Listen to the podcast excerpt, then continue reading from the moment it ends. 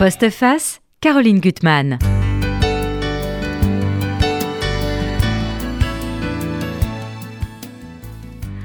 Êtes-vous adepte, chers auditeurs, de ce que j'appellerais les vies parallèles? Bah, Vous savez, l'art de quitter soudain la réalité et de naviguer mentalement à sa guise entre le passé et le futur dans les rôles que vous avez choisis. Un exercice souvent salutaire, mais attention de ne pas rater votre arrêt de bus ou le moment décisif où vous devez choisir la direction à donner à votre vie. Car n'oubliez pas, c'est maintenant. Maintenant, c'est quand même un très bon titre, Stéphane Carrière. vous avez eu le culot de le choisir parce que personne n'y pense. C'est un formidable roman publié chez Phébus. Euh, maintenant, c'est à la fois, je, dirais, un livre tendre, drôle et profondément humain. Avec au cœur du livre un personnage que j'aime vraiment beaucoup, Virgile, qui vous ressemble un peu, beaucoup, on verra. Euh, en tout cas, c'est un homme qui doute et qui aime et qui cuisine très bien. Ça, c'est aussi un point très positif pour lui. C'est un roman sur la filiation. C'est un roman qu'est-ce qu'on reçoit de la vie et surtout qu'est-ce qu'on fait de son héritage et qu'est-ce qu'on donne aux autres.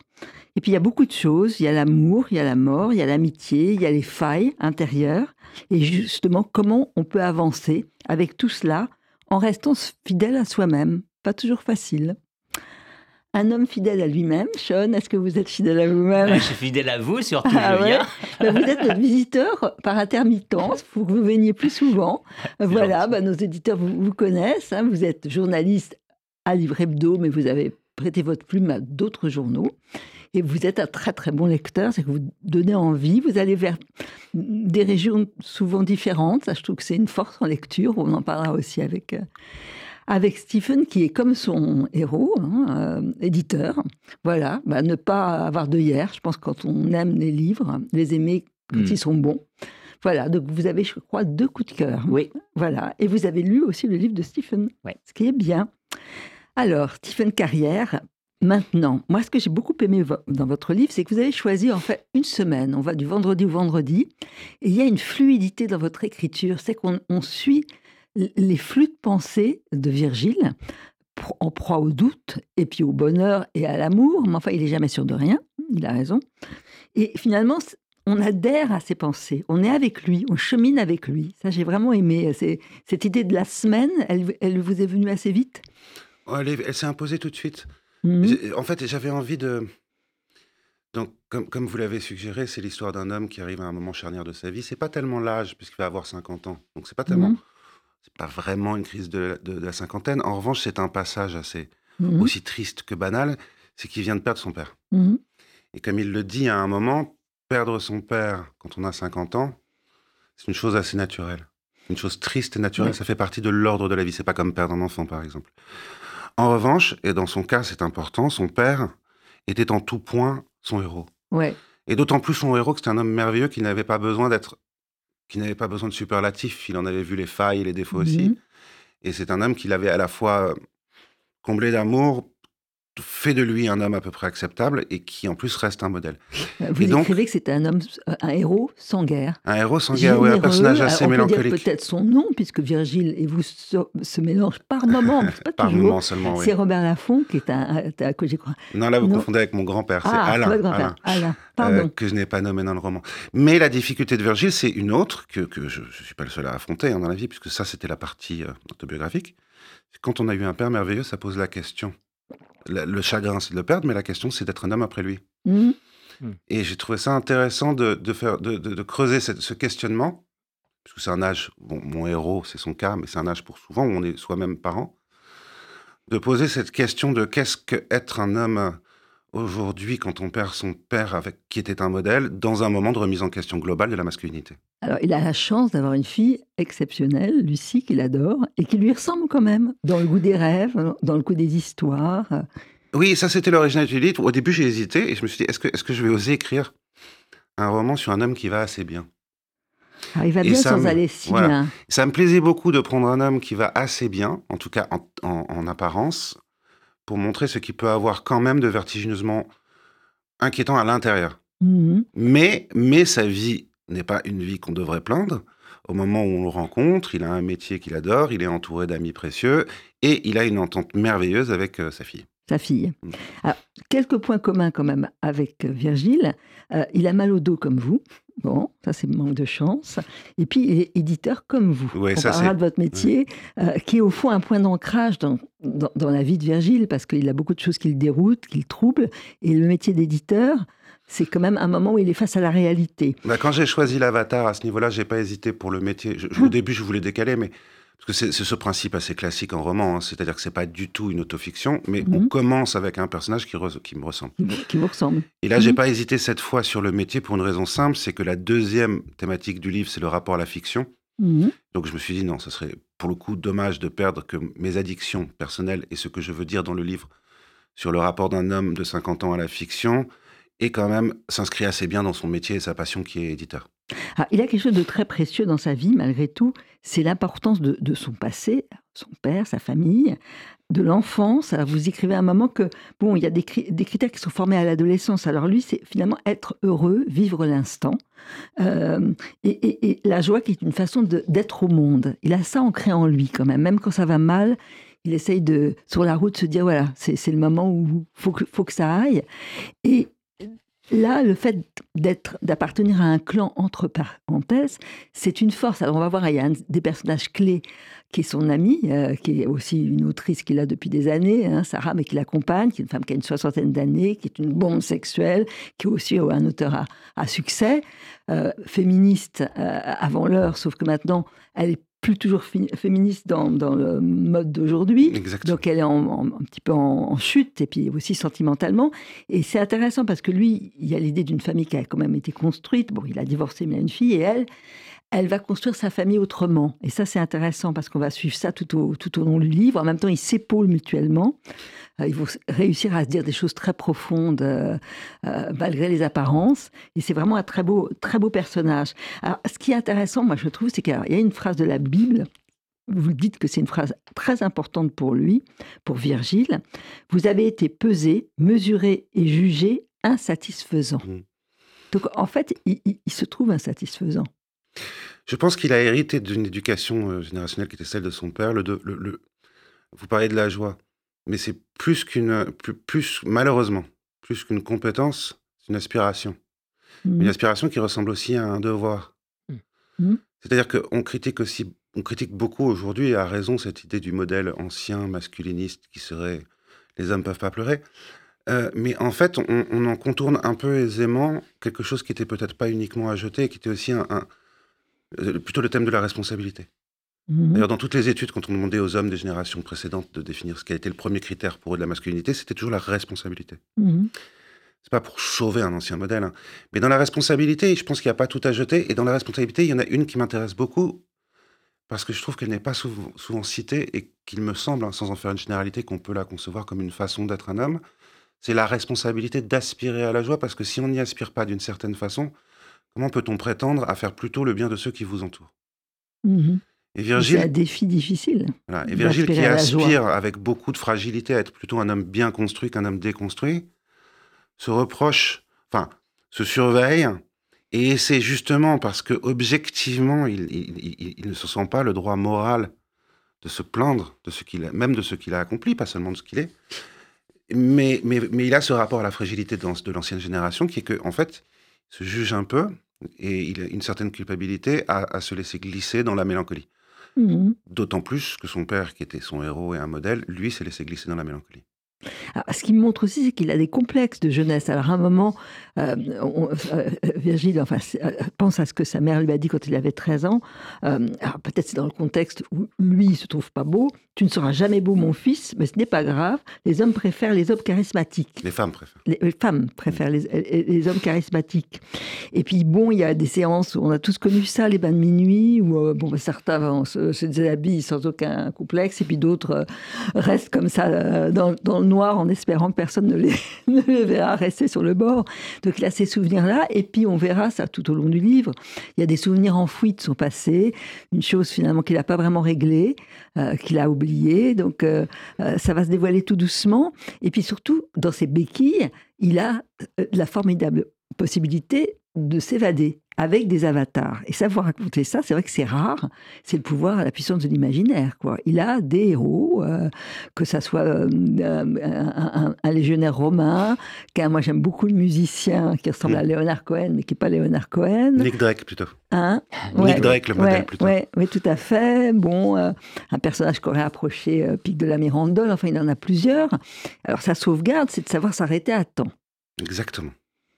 Mais c'est pas facile. Exactement, et ça pose un problème. Alors ça, je me suis inspiré. Bon, je suis pas le seul. Hein, mais ça, c'était effectivement un élément qui m'est personnel, c'est que depuis euh, depuis l'adolescence, je suis euh, addict, accro. Il n'y a pas d'autre mot à la rêverie. Alors ça, ça c'est quelque chose qui nous concerne tous. Mmh. C'est juste que mes rêveries, depuis l'adolescence, ont toujours été fictionnelles. Et en discutant avec mon entourage, je pense que la plupart des gens, je n'ai pas fait d'études, hein, euh, ont cette, cette, cette, propension à la rêverie, mais que souvent c'est eux qui mettent en scène. Mhm. Beaucoup d'abord se mettent en scène dans ce qu'ils auraient mieux dû faire la veille ou ce qu'ils pourraient bien réussir le lendemain mhm. ou, dans des, ou dans des chemins parallèles mais avec eux-mêmes. Et je ne sais pas pourquoi, mais sans doute parce que, sans doute parce que la fiction a pris un, rôle majeur très très de, de, dès ma tendre enfance. Mes rêveries ont toujours été à travers des avatars, c'est-à-dire que ce n'est jamais moi le personnage, mais que ça a toujours été avant tout aussi le plaisir d'être un autre. C'est ça que j'avais tellement aimé le titre de Carrère d'autres vies que la mienne. Et donc, c'est l'histoire d'un. Donc, Virgile, c'est l'histoire d'un homme qui a conservé cette, cette, addiction à la rêverie, qui a pris une place très importante dans sa vie, et qui arrive donc à un moment charnière et qui se pose la question, pendant une semaine où tout va le rattraper, de. Il, voit bien en quoi ça l'a servi toute sa vie. Mmh de pouvoir s'échapper, parce que c'est un échappatoire autant qu'une source d'apprentissage. Et il va arriver à un. Force. Ouais, ça lui donne une force incroyable, mais il arrive à un moment où il sent qu'il peut aussi s'y perdre. Avec une question qui n'est pas neutre, et qui est-ce que échapper au réel de façon efficace parfois n'est pas aussi une forme d'immaturité? Oui. Puis il va se dire, on va avancer, il a son ami, euh, parce qu'il voudrait être beau, il voudrait être mieux habillé, ça le barbe, enfin bon. Donc Sarah va l'emmener à une séance extrêmement amusante euh, d'habillage dans un grand magasin, ça, peut être assez terrible. Sa fille d'ailleurs cautionne le choix, euh, sa fille avec laquelle il partage ses rêves, donc ça c'est important, avec laquelle il fait de la boxe taille, enfin ils ont plein de complicité. Puis il se dit que c'est quand même peut-être le moment, ce qui lui manque vraiment, s'il veut être sincère, c'est le grand amour. C'est de, rencontrer un grand amour. Oui, alors ça, c'est vraiment. Hmm. C'est le sujet, c'est le sujet un peu, le deuxième sujet central du livre, c'est. C'est là, alors le, terme ne plaît pas en général, mais c'est l'amour au second âge. Ouais. Hmm. Et je ne sais pas si vous avez remarqué, mais en fiction, notamment si on va, parce que c'est là où c'est là où il y a le plus de codes sur la comédie romantique. la plupart des comédies romantiques, les plus connues, les personnages ont 30 ans. Et je ne sais pas si vous avez remarqué, parce que moi j'adore les comédies romantiques, il y en a aussi beaucoup avec des personnages de 60. Mmh. Mais en fait, il y a très peu de comédies romantiques avec des, héros et des héroïnes de 50. or, or, je trouve que c'est un âge incroyable pour parler d'amour, parce que c'est l'âge où on, a fait, en bien ou en mal, ou les deux, le tour des choses. Mmh. Et c'est un âge où on a peut-être la malédiction de se retrouver trop sage et de se connaître trop, donc être trop méfiant.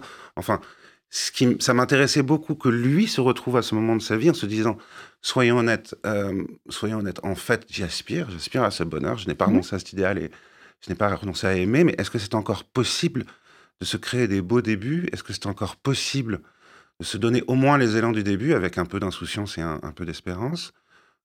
Quand on a peur de connaître trop la vie, soi-même, ses réactions Et donc l'histoire, c'est que au moment où il l'attend le moins, il va à une terrasse de café faire une rencontre digne, vraiment vraiment digne d'une comédie hollywoodienne, tant elle est de l'ordre du coup de foudre et que parce qu'il est dans cette semaine particulière ou par rapport à ses rêveries, il est en train de perdre pied, la question, ça j'assume de, de, le divulguer, la grande question qui se pose et que va se poser le lecteur dès le départ, c'est est-ce qu'il est en train de rêver cet mmh. amour idéal mmh ou est-ce qu'il est en train de le vivre? Il va rêver d'ailleurs plusieurs scénarios, mais enfin, on, voilà, on, on penche vers un scénario. Et cette femme, elle est assez incroyable, elle a 46 ans, elle a deux enfants, elle est espiègle, elle danse, et, et surtout, leur rencontre immédiate, c'est par le fait, par les odeurs. C'est-à-dire que lui va se renifler les aisselles pour être sûr que si jamais ça C'est elle, c'est elle, c'est elle, il n'oserait pas lui. C'est elle, voilà, et lui va lui renifler le, cou. Et donc là, cet échange d'odeurs, eh ben, ça va commencer à sceller leur histoire. Hmm. C'est pas mal, hein C'est démarrer comme ça. ah oui. Euh, moi, ce que je trouve intéressant dans cette, euh, ces genres de rencontres, c'est que vous dites la rêverie, etc., mais la rêverie, une espèce de finalement, dans cette rencontre euh, qui est tout à fait le euh, protocole de la comédie romantique presque, euh, c'est justement le contraire de ce qui se passe aujourd'hui avec les rencontres. Si Mhm. on peut être un peu nostalgique, c'est que tout, tout est, en fait, même l'amour maintenant est à l'aune des algorithmes. C'est-à-dire que les Mhm. rencontres se font beaucoup, beaucoup. Les gens se rencontrent, surtout dans des âges de 50 ans euh, où on n'a pas le temps. Les gens se mettent dans des, des sites de rencontres pour avoir exactement les mêmes goûts. Et justement, une des, un des éléments euh, de la rencontre ou du merveilleux, de la rêverie, c'est le hasard, qui, qui, qui, abolit, qu'abolit en fait euh, Mhm. le, le- le site de rencontre, puisqu'en Ouais. fait, on met tous les critères euh, qu'on veut et on ne se dit, tiens, ah, toi aussi, tu aimes tel auteur. Non, c'est, on a Mhm. l'impression qu'on a déjà, on sait un peu tout. Après, bien sûr, il faut se découvrir de visu, mais voilà. Ouais, c'est très juste, et d'autant que. D'ailleurs, ils, ils- en parlent. Enfin, c'est c'est vraiment très juste, et d'ailleurs, c'est pour ça que j'ai voulu que elle, quelques minutes à peine après s'être rencontrée, elle fait une réflexion là-dessus. Et ça, c'est vrai que notre génération aujourd'hui, enfin, les gens qui, comme moi, ont entre 40 et 60, on est, on est poussé, pas condamné, mais on est poussé à, faire des rencontres par les applis. Et, et Gabi, puisque c'est son nom, une des premières discussions avec lui, il lui dit Est-ce que vous avez fait du dating avec les apps et tout? Et, et- et il lui répond Ouais, j'ai essayé, mais en fait, c'est pas possible parce qu'en fait, euh, toutes ces rencontres, ça revient à se présenter. Il veut pas. Et en fait, la chose la moins naturelle pour rencontrer quelqu'un, c'est se présenter, c'est donner son récit de soi-même. Et il lui dit, et ça c'est vraiment ce que je pense, il dit, c'est un peu triste à 50 ans d'en être encore à se présenter. Mhm. Bah, le CV, c'est pas la lettre d'amour, hein, Ouais. c'est que c'est, c'est Mais- pas là, c'est ça le problème. Et en même temps, il y a tout, tout le processus de la rencontre qui est là, parce que tous les doutes, voilà, tous les balbutiements, est-ce que je vais avancer avec le mot juste? Le mot juste, on sent quand c'est faux, le geste déplacé, euh, euh, et- et tout, est-ce que je vais, est-ce que je vais être décevant? Est-ce qu'elle va être décevante à mes yeux? Il est pris dans cette espèce de d'imbroglio mental. Alors il se et a pose toutes ces questions, Ouais. mais ce qui m'intéressait, parce que ça c'est aussi quelque chose qu'on ose rarement en fiction, on préfère les trains qui arrivent en retard, euh, c'est que en fait, je je voulais écrire une fiction où un coup de foudre et une histoire d'amour se développent et qu'à chaque mouvement, c'est de plus en plus fort et beau. Mhm. Et en fait, j'ai trouvé qu'il y avait quelque chose de grisant à écrire l'amour de plus en plus fort, de plus en plus parfait. De- de- le, scénario idéal, finalement, devient, devient quasiment du fantastique, d'ailleurs. C'est pour ça qu'on se pose la question de est-ce que c'est vraiment en train de se passer Et on a accès à son flux de pensée, donc on a les interrogations Ouais. normales d'un début d'histoire, mais en revanche, enfin, sans dévoiler la, la dernière partie, mais Non. tout ce qui advient fait douter tellement c'est magnifique. Et à un moment, il dit c'est trop beau, Mm. c'est pas possible, c'est trop beau, ça- donc c'est pas vrai. On a trop écrit notre scénario. Mm. Il doute de tout. Et elle est là, et elle est drôle parce qu'elle va l'emmener dans un restaurant italien, enfin, voilà, où, où le serveur, enfin le patron a été son ancien amant, donc ça l'agace prodigieusement. Enfin, tout est comme ça. Et elle a une liberté assez extraordinaire, cette femme. hein. Elle, est, C'est à l'archétype de la liberté absolue. Ouais. Je voulais écrire Ouais, une femme qui soit un archétype elle est séduisante. et- totalement euh, le solaire de liberté absolue et qui donc ne puisse être que, euh, enfin, que tout homme ne puisse être que, que en adoration. en adoration, c'est ce qu'il est. Alors, est-ce que vous êtes en adoration avec les personnages des livres que vous allez nous Ah, présenter bah, écoute, en adoration, je ne sais pas si c'est en adoration, mais en tout cas, je suis en adoration avec l'écriture, parce Oui. que c'est quand même ça l'important, quand même, c'est l'écriture. Donc, je vais vous présenter euh, deux livres. Un qui avait pris, euh, qui a vraiment été un grand coup de cœur de la rentrée d'hiver, qui est euh, d'Estelle Sarabul Basse-Terre. Mhm. Alors Estelle Sarabul, elle s'était fait connaître avec euh, Là où les chiens aboient par la queue, qui avait pris le- eu le prix Stanislas.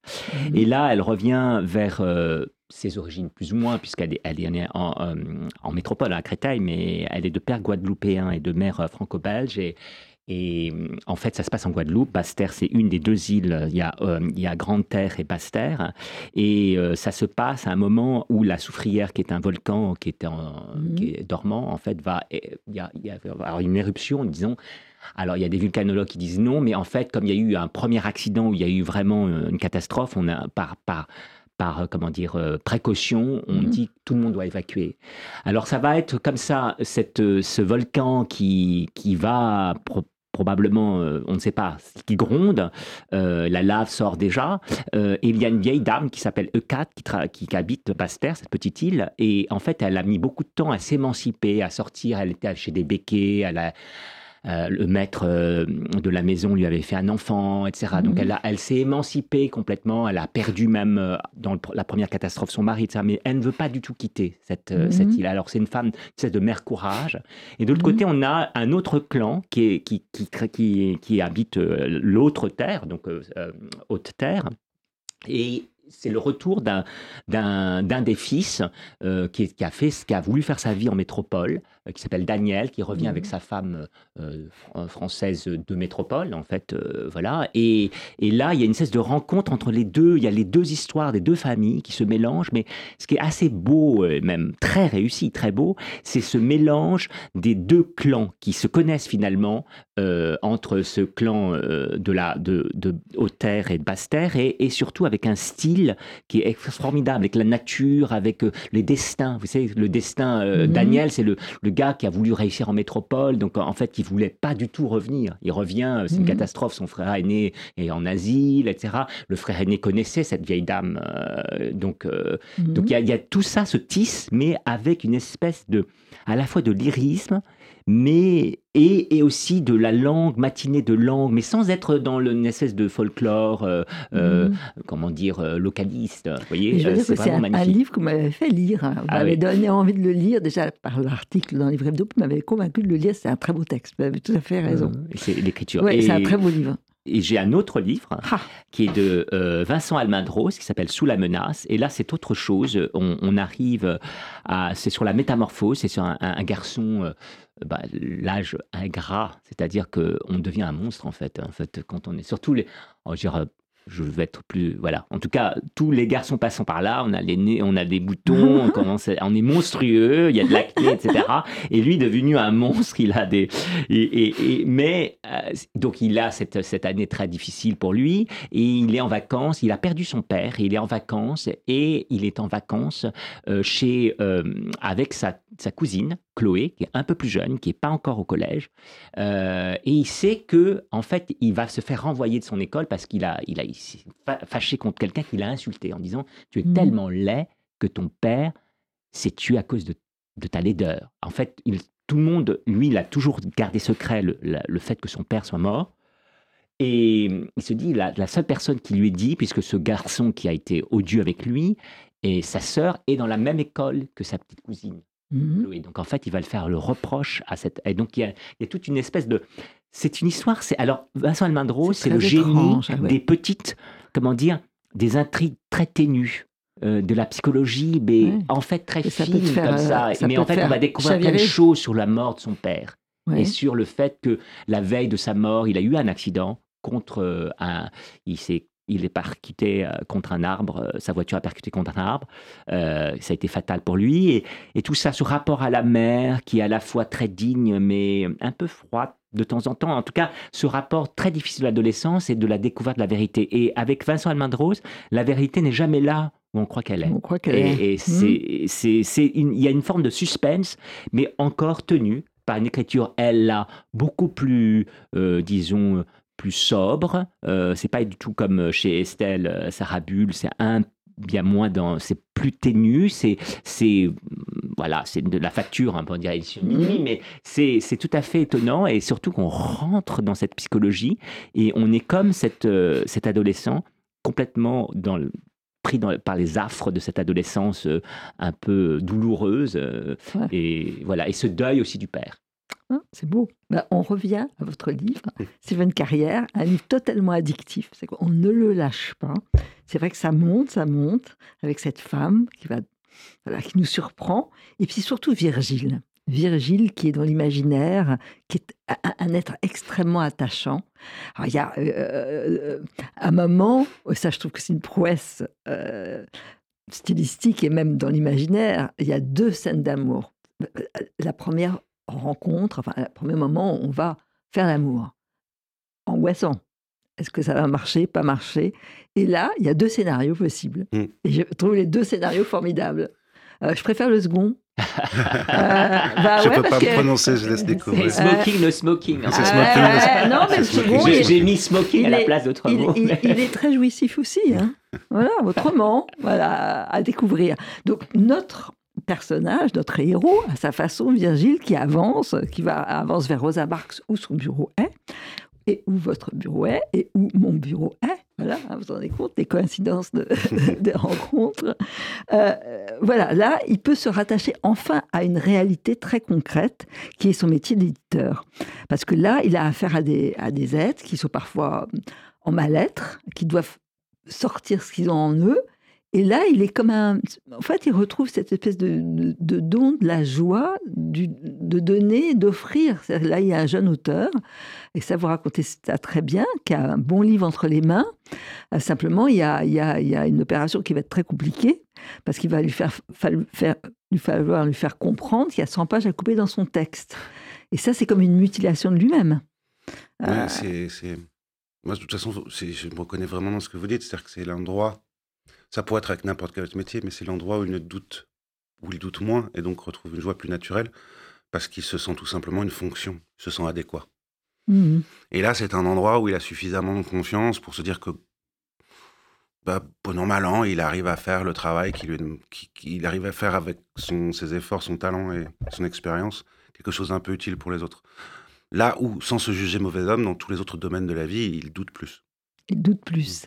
Et là, ce travail au quotidien, bah, vous l'avez eu avec des auteurs de premiers romans et d'autres. et, et, puis, euh, euh, cet ami, alors là, c'est là où c'est compliqué quand un auteur devient un ami. Mmh. Euh, ça arrive quand même souvent. Cette mmh. femme, Sarah, qui est vraiment un beau personnage, euh, qui va vivre une crise terrible parce qu'elle commence à moins vendre. Euh, elle, a, elle a une vie au fond amoureuse compliquée parce qu'elle, on, va, on va le dire en, en résumé, elle a un amant italien, mais la personne qu'elle aime vraiment, c'est euh, une femme qui était un homme, euh, dont elle a, été, elle a vécu avec l'homme, mais elle aime la femme. Elle aime les deux, finalement. Et elle ne veut pas le dire, euh, parce qu'elle elle, elle, joue beaucoup. Sarah, elle, triche beaucoup. Sarah est une tricheuse. Mhm. C'est une, c'est une, c'est une despote. Ouais. c'est un personnage de femme que j'adore parce que c'est une, une, conquérante qui a toujours tout gagné. Mmh. Les grandes batailles intellectuelles, les grandes batailles de la jouissance, c'est une, une Casanova, c'est une jouisseuse, c'est un, un, un, modèle triomphant des années 80, mmh. euh, qui aurait été sorti de Vincennes et à la fois grande intellectuelle et avec tous les, avec, euh, j'espère l'avoir vraiment souligné, aussi tous les dérapages. Mmh. Euh, vraiment, c'est ce modèle de, de, de on est en, typiquement dans l'ancien mode, sauf que là, c'est vraiment un personnage de femme. Et qui me plaît beaucoup, c'est qu'elle n'a pas 50 mais 60 ans mmh et que son pouvoir est encore plein, mmh mais qu'elle sent qu'elle est au moment de, au moment de passer un, un stade de sa vie où elle va pas pouvoir utiliser toutes les mêmes armes.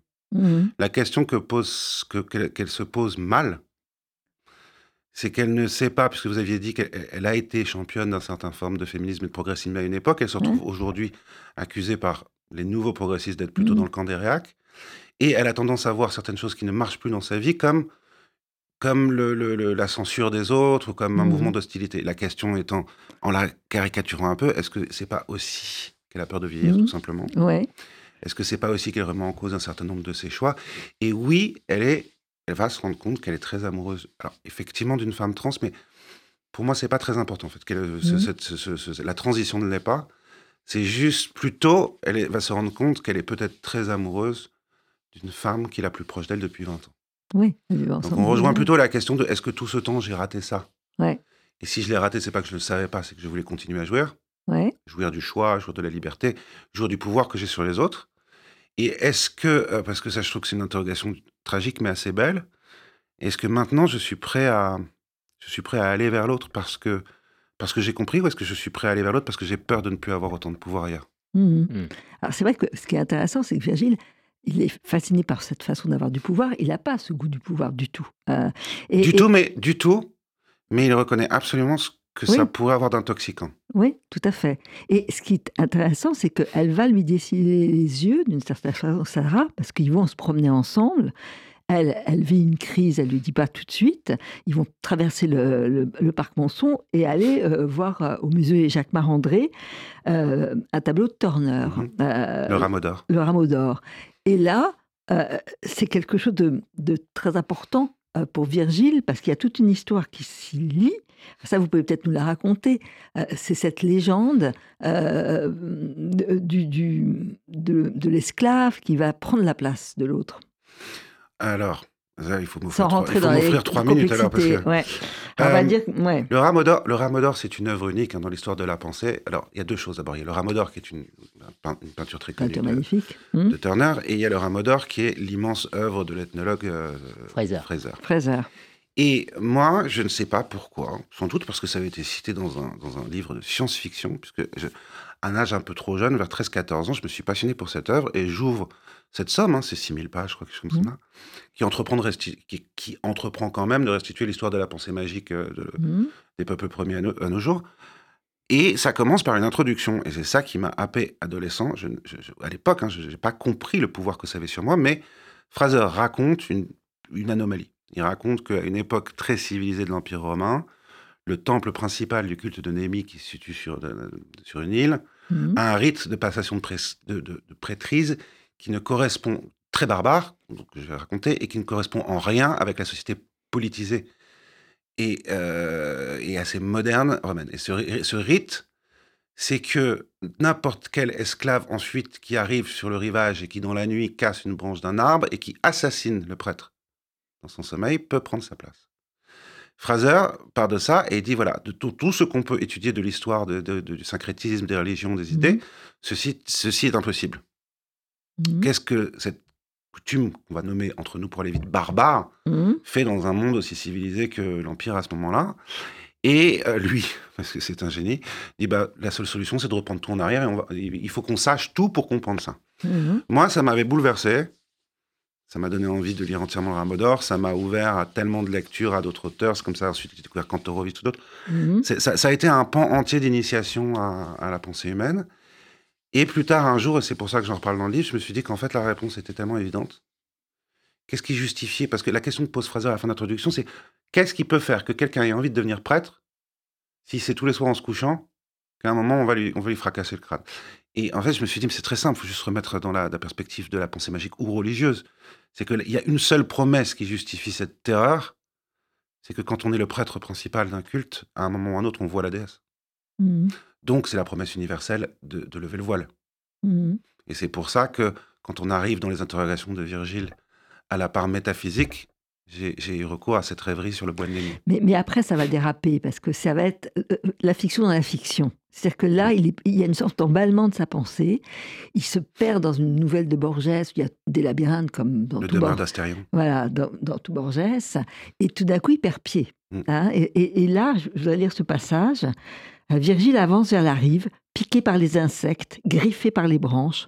Enfin, si vivant, si mal, mais si vivant, parce que entre ses vies fuyantes, ses espoirs d'ailleurs, ses désirs grandioses, comme des fragments d'étoiles de Turner, gorgés de lumière ensorcelante, de soleil roux en spirale, il y a des espaces fétides qui se délitent entre les bords des cadres, des marges vides où il devrait y avoir la vie, la sienne, la vraie, mais des dimensions s'y plient dans des angles aberrants, et les heures qui s'y écoulent sont de moins en moins fiables, alors il faut au moins qu'il y ait un prix pour que cela ait un sens. Là, où est la vraie vie? Et, et- et- et c'est une question qu'il pose, et, c'est là où il va pouvoir euh, voir ce qu'il y a enfoui en lui, et où Sarah va finalement se, se confier à lui. Mm. Être lucide à un moment donné. C'est en fait quand. Parce que c'est une très belle histoire d'amitié entre eux, Ouais. et que comme c'est une histoire d'amitié de 25 ans, où chacun in- sait le pouvoir, la loyauté inaliénable, et où en même temps chacun s'est construit donc en ne se révélant jamais complètement à l'autre, Oui. Hein. Comme souvent quand on est comme très souvent amis quand on est très amis. Oui. Sauf que ils arrivent tous les deux pour des raisons très différentes à un moment de rupture vraiment important, et que c'est elle qui est la plus gardée des deux, hein, Mhm. la plus puissante et donc la plus gardée. Quand elle va vraiment prendre peur pour lui, parce qu'il fait un malaise assez euh, impressionnant après le passage que vous avez lu, Mhm. ça va, être son, ça, va, ça va la faire basculer, et c'est là où elle va enfin lui dire la vérité aussi. Et donc Mhm. ils vont se retrouver au bout de 25 ans d'amitié à être euh, au moment de bascule et, et à se dire les choses, et à se sauver l'un l'autre tout simplement. Ça vous est arrivé, ça, avec, avec une amie?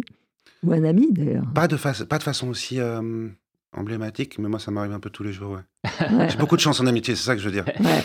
C'est là, j'ai mes amis, je les connais depuis que j'ai 12 ans et on, on dit, ils me sauvent On de le voit dans le livre, d'ailleurs. Ouais. Il a son vieux copain, alors qui a une vie de couple euh, apparemment parfaite. Parce que ça existe aussi. Ça existe Ça aussi. existe aussi. Euh, parce qu'il y a toutes les familles possibles hein, dans, Mhm. dans ce livre, hein, et toutes les amitiés, mais voilà. Euh, une amitié parfaite, mais aussi euh, un amour parfait, mais libre. Euh, Non, Hmm. totale fidélité. total fidèle. La- la- la- le couple que vous décrivez Ouais, n'est- libre qu'en attitude, mais pas en action. D'accord. C'est juste, c'est c'est une, c'est- ils ont une élégance euh, folle. Ouais, oui, oui. Et ils sont des piliers pour lui. Des piliers pour lui, oui. Ouais, ça, on voit que cette amitié-là. Et puis tout ce que vous dites là, une fois que cette, cette porte va s'ouvrir hein, sur euh, ce qu'il est, c'est, il comprend que finalement, et ça, je trouve ça très beau, que l'amour est une concordance de vulnérabilité. Mm. C'est qu'on n'a pas toujours à se cacher, quoi. Ni à se compléter. Oui, Ouais. C'est quand même une injonction un peu étrange quand on vieillit, de se dire qu'il existe soi. Bah, les questions que va se poser Virgile, puisqu'il il s'est beaucoup trompé dans la vie à ce sujet, hein, c'est que la, la première, puisqu'il fait, puisqu'il rencontre la femme idéale, Mhm, et qu'elle est vraiment le personnage, vous l'avez, dit, elle est incroyable. mhm, La première question que va se poser Virgile quand il doute de sa réalité ou de sa fiction, c'est est-ce que en plus, c'est pas quelque part la, la dernière et la pire des preuves d'immaturité que de croire encore qu'il y a quelque part aspirer Mm. à ce qu'une femme soit faite pour vous Parce qu'aspirer à ce qu'une femme soit faite pour vous, c'est aspirer à ce qu'on les fait à votre mesure. Mm. Il lui dit parce que peut-être que grandir, et il serait temps à 50 ans, c'est d'aspirer d'être à la mesure de quelqu'un plutôt. mhm. Et donc, l'idée même de, de la femme idéale est troublante. Et c'est ce qui va, puis- puisqu'elle l'est tant, et elle l'incarne avec tellement de, de- de feu, euh, c'est ce qui va l'amener à douter. Et puis, la deuxième chose, c'est que euh, la façon dont ça se déroule ressemble quand même beaucoup à une fiction. Mhm. Votre point de vue, Sean Eh ben, moi, je le Mmh. trouve fascinant parce que je me trouve dans le slot, on va dire, des 50 à 70 ou 60. Donc, euh, c'est très intéressant cet âge où on, on décide, on- quand on approche euh, des histoires d'amour, euh, on se dit, tiens, on est un peu, on ne sait pas trop parce que c'est vrai que c'est pas le tourbillon des 20 ans. Hein. donc en fait, on se dit, est-ce que c'est une vraie histoire? Parce qu'on n'est Mhm. pas dans la même fièvre, etc. Mais en même temps, est-ce que c'est ça qu'il faut? Est-ce qu'il faut être dans une- un amour fusionnel et que justement, quand on est avec quelqu'un à sa mesure, on est dans du fini? Et en- en- peut-être que l'amour, c'est accepter de l'infini. Et donc, euh, tomber Mhm. amoureux et aimer, c'est deux choses différentes finalement. Tomber Mhm. amoureux, c'est assez facile Ouais, parce que vrai. ça se passe dans sa propre tête souvent. Que l'autre n'est juste qu'une Ouais. excuse Ouais. à ses propres demandes, de ses son propre besoin. Ouais. Et aimer, ben, c'est plus une tension. Donc, euh, c'est pour ça que c'est intéressant de cet âge-là, parce que on a un peu d'expérience, on a beaucoup d'échecs, euh, souvent. Pas, Mhm. pas, je, je- pas peut-être pour moi, mais, mais Mhm. donc voilà. Donc, on a, on a une expérience et qui, qui fait Et- que. euh, mais on, on- peut-être qu'on on se dit, tiens, s'il n'y a pas de fièvre complètement, c'est peut-être pas grave, parce que c'est peut-être pas ça qu'il faut. Alors, Virgile prend, le pari inverse. Oui, C'est- non, non, mais quand c'est il y a, ouais. c'est pour ça qu'il a Et c'est pour ça que- qu'il a- et c'est pour ça qu'il en doute. Oui, bien sûr, mais c'est pour ça que je dis Mhm. ça. Je parlais de votre, Ouais. du, de la génération que vous, de, Ouais. de la montre. Il en doute parce qu'il se dit, est-ce que c'est encore possible d'avoir encore possible. Alors, il a aussi le- euh, cette force, parce que peut-être aussi les années sont passées, c'est de se dire que l'amour, c'est vraiment créer des moments d'éternité. Mm. C'est euh, euh, se euh, jouir de ce bonheur. Ne- ne- ne- voilà, ça va rester ce, que- ce- ce- Mm. ce dont on n'a pas du tout conscience quand on est jeune. Mm. Et ben, je pense que c'est son immaturité qui lui fait trouver l'amour. Merci. C'est tel- c'est tellement exactement ce que j'ai essayé de. Merci. Ouais, voilà, c'est ce que je pense, moi. Mais En tout cas- le mot immaturité est un peu péjoratif, peut-être. Il faut, Non. il faut avoir euh, un autre, euh, à votre, un- dans, le sens de, euh, c'est le mot tendre, tendre dans le sens de tendresse comme un, un fruit qui est trop, qui est pas encore, euh, qui est encore vert et qui est pas En encore fait, à l'immaturité, ça s'assume dans un sens, c'est que de la même façon qu'à un moment, il a peur de devenir. de- il a peur tout simplement de ne même plus trop être un cadeau pour quelqu'un parce que les fictions Mhm. l'accaparent trop. Et à un moment, il y a cette réconciliation à la fois avec l'idée, mais en fait, si j'ai quelque chose de fort, et ce, ce- ce fort peut devenir un poison comme une aide, Mhm. mais peut-être qu'il faut juste se demander comment le transformer en quelque chose que je peux partager plutôt que de le refouler. Et sur cette question de l'immaturité qu'on pourrait appeler innocence, candeur ou Oui, immaturité, Oui. c'est Ah, l'idée à un moment de se vois. Arriver à 50 ans, mais c'est ce que vous disiez un peu, la difficulté, à mon femme d'ailleurs, c'est finalement de se connaître trop bien, parce que se connaître trop bien, c'est anticiper. Anticiper, c'est ne pas Mhm. vivre le présent, ne pas vivre le présent, c'est pas créer de début. Et une histoire d'amour sans début, c'est une histoire triste. Oui, mais de toute façon, oui. Et donc, il y a un moment, se dire, bon, ben, puisque de toute façon c'est compliqué, on va d'abord, un, se méfier de la méfiance. hein. Ouais. Et deux, on va se dire que le seul pari présent, bon, c'est Spinoziste diable, mais euh, c'est c'est- c'est assez banal, c'est la finalement le seul pari, c'est le présent. C'est la Donc, joie. c'est la joie. C'est la C'est la verticalité joie. de la joie. Et se donner cette maintenant. ambition, ce que vous citiez, de peut-être que l'ambition, il y a, il y a un- une éthique, une éthique dans cet équilibre à trouver entre tomber amoureux et aimer, et c'est de, de volontairement créer des moments d'éternité. Mm. Mhm. volontairement. Ça, c'est la force qui, qui va Une avoir. éthique de la joie. L'éthique de la C'est l'éthique de la joie. Bon, ben, on a l'éthique de la joie tous les trois, c'est peut-être pas mal. Hein en tout cas, c'est des livres qui nous donnent la joie. Mm. Euh, Mm. Ça, je crois que c'est une ressource qui est comme les avatars, Mm. qui sont en fait des romans. Mm. Vos avatars, c'est des, romans que vous construisez euh, dans votre tête. C'est de trouver la source de la joie dans les livres et puis à ce moment-là, en écho dans les êtres qu'on aime. Mm. Mais bon, souvent la source. Bah, de- c'est pour ça qu'on est construit, parce que c'est toujours en écho à quelque chose. C'est pas. Moi, je, Ouais. je suis comme vous, hein, j'ai j'ai du mal avec le déconstruit. Ouais. Non, c'est pas tellement. En plus, Non, le- non, mais complètement déconstruit, on est Ouais. toujours, on a toujours une référence. C'est comme Ouais. quelqu'un, un profil va nous faire Ouais. penser à un tableau, à, un- à une, une- voilà, une scène, à, à- Ouais. à une- voilà, à un livre. il y a dans la déconstruction des enseignements très intéressants, des aspirations à renouveler, mais, Oui. mais j'ai trouvé étrange qu'on n'ait on, on, même pas laissé place à ce moment-là de la réflexion sur la redéfinition de la masculinité Mm. à l'élément de langage de la bonne construction. Qui est quand même Mhm. quelque chose qui, depuis l'honnête homme, enfin, non, même depuis le- les temps héroïques jusqu'à l'honnête homme et, et l'universalisme, c'est une question constante. Mm. Donc la question, c'est aussi qu'est-ce qu'on garde? Parce que c'est pas du tout une question de, de, de- de- de traditionnalisme. C'est qu'il faut bien avoir l'ambition d'avoir un peu puisé ailleurs, dans la fiction, dans la connaissance, dans le rapport aux autres, des modèles. Et qui me paraît juste un peu dangereux de vouloir faire des révolutions comme souvent on en fait, euh, qui seraient uniquement en génération spontanée, avec l'ubris de penser que tout est à l'intérieur, qui, ce n'est que mon unique opinion, est un peu une contamination de la culture du développement personnel par rapport Absolument. à la culture. Mhm. Et puis du self-made man qui nous vient Ouais. des États-Unis. hein. Bah, il a cette force. euh, Virgile, il sait d'où il vient. Mm. Ouais, c'est quand même aussi un savoir. En tout cas, vous avez compris, c'est un livre très vaste. Son Merci. champ est très vaste. Et en tout cas, on le lit avec un immense plaisir. On ne le lâche pas. Parce que je crois que Virgile, c'est vraiment, un- pour moi, un homme parfait. Voilà. Merci, Stephen. Carrière. Donc, c'est publié chez Phébus. Et alors, il faut quand même le dire que la couverture est absolument géniale. Je trouve vraiment. Bravo à Phébus pour ça. Ah ouais, bravo à Phébus. hein. Maintenant. Et puis, donc, Sean, deux coups de cœur qui. Donc euh, euh, Estelle Sarabul, Basse Terre chez Liana Levy et à Vincent Almendros, Sous la menace aux éditions de Minuit. des beaux cadeaux. Merci à vous deux. Merci à bientôt. beaucoup.